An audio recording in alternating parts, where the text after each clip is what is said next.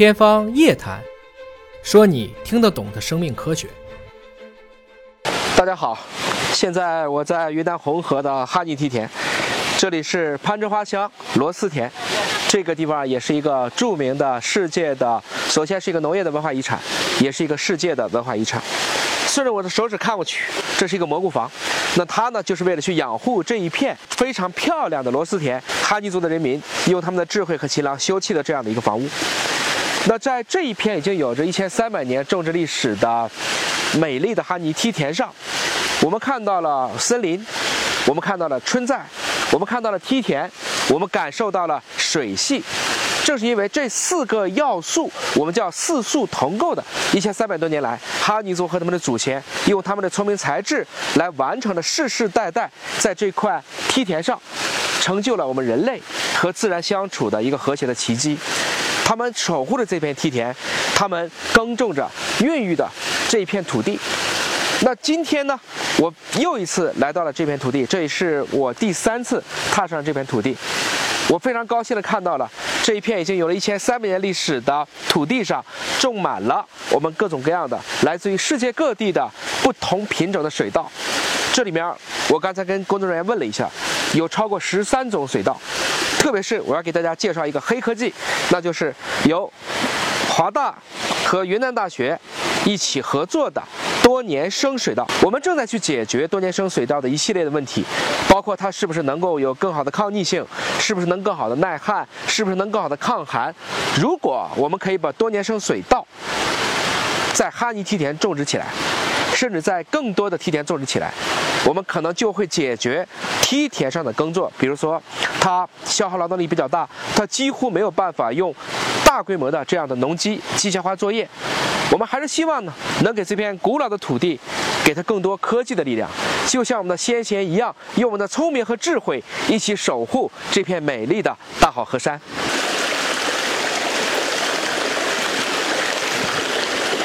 兰子，你好，你好，你好，又见了。很高兴再次见到您。上一次我是四月底来的，嗯，开阳门的时候啊，对啊，谢谢你还帮我扔泥巴，给我龙蛋，这是一个吉祥的祝福。对对对，特别棒！今天看到这个地方丰收，我太高兴了。嗯，马上等到九月底啊，这边就是满山秃荆，丰收节是吧？对，又有一个丰收节，然后要吃新米，然后到时候又有龙蛋了，又有龙蛋了啊！我很高兴的，今年我们把多年生稻也给种上来了，啊，去尽可能的以后让多年生，把这个科技的力量和我们这个古老的神奇的土地能够结合在一起，会焕发新生机。我给您准备了一个，这有什么新东西呢？这就是我们这边一个吉祥的手绳啊，手绳。来到这边，我们都会给远方的客人去系上这个手绳，男左女右是吧？左边啊，左边啊，左边是左边。来来来，然后给您系上好的祝福手绳。身体闭目，吉祥如意，吉祥如意啊！对，然后什么都好，什么都好。也希望您今年我们等到我们丰收节的时候您再来。好。然后希望我们阳梯田大丰收，然后也希望华大就越来越好。谢谢谢谢，什么都好。还是一个哈尼语。哈尼语闭目。啊，闭目闭目闭目养神。对。啊。你见到任何人都可以说这句话。哦。闭目闭目，看见谁告诉闭目闭目啊。啊，他就知道你是在祝福他。太棒了。对。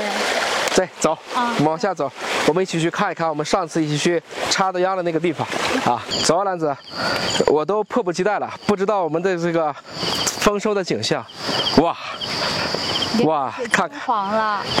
三月三号来的时候，嗯，这个还是一片几乎是荒的，嗯，那么经过这段时间大家一起的努力，有了水，有了绿。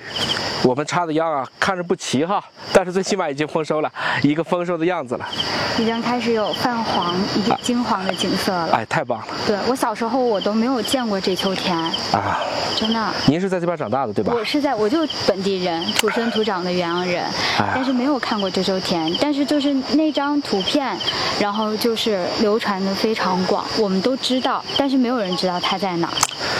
华大找那张图片也找了二十年。那个是当时呢，杭州时任杭州市市长裘宝兴市长，嗯，就推荐有了这么一张照片，那是一个算是啊我们的民间的一个摄影摄影师啊拍了一张，啊那张照片呢，后来我们就去买它的版权嘛，后来我问了我们创始人，大概是一千七百块钱买的，买了以后最重要的是怎么样呢？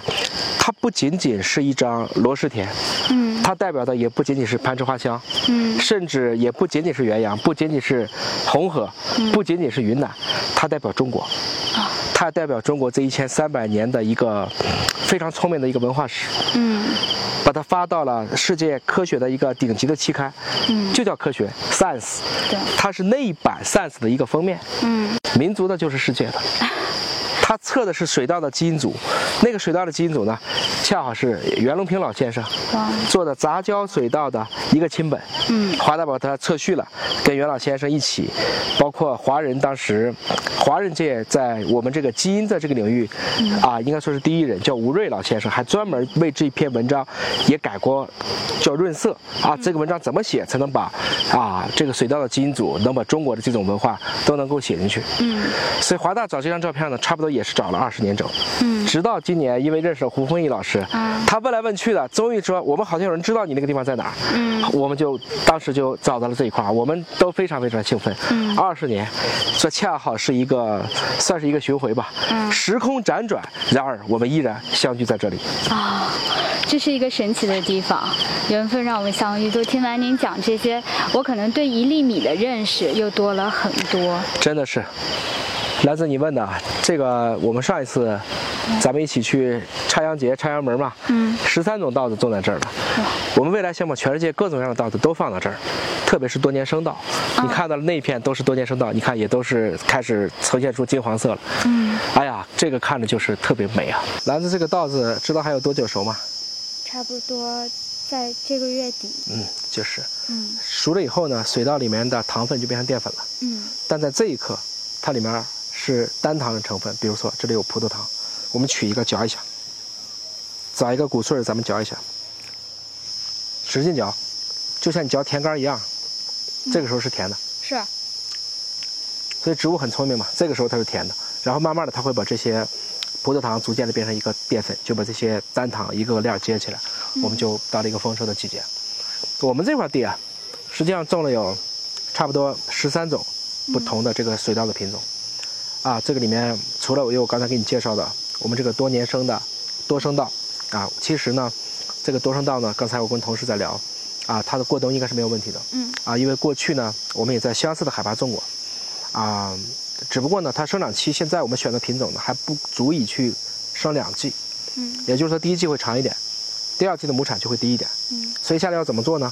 一方面呢，我要看，比如说现在这个海拔差不多是一千三左右，您这个最高的有接近一千八、一千九的是吗？对是啊，那么海拔我们以前都知道，每升高一百米，嗯温度就降零点六度。对。所以到冬天呢，就有可能从十度，甚至要降到更冷的时候。嗯我们要让它有更好的抗寒性。第二个呢，我们希望选择一个生长期更短的这种多年生稻，嗯那也就可以让它，比如说一年可以产两季，嗯就可以在没有其他的变化的条件下，我们让它的亩产增加。嗯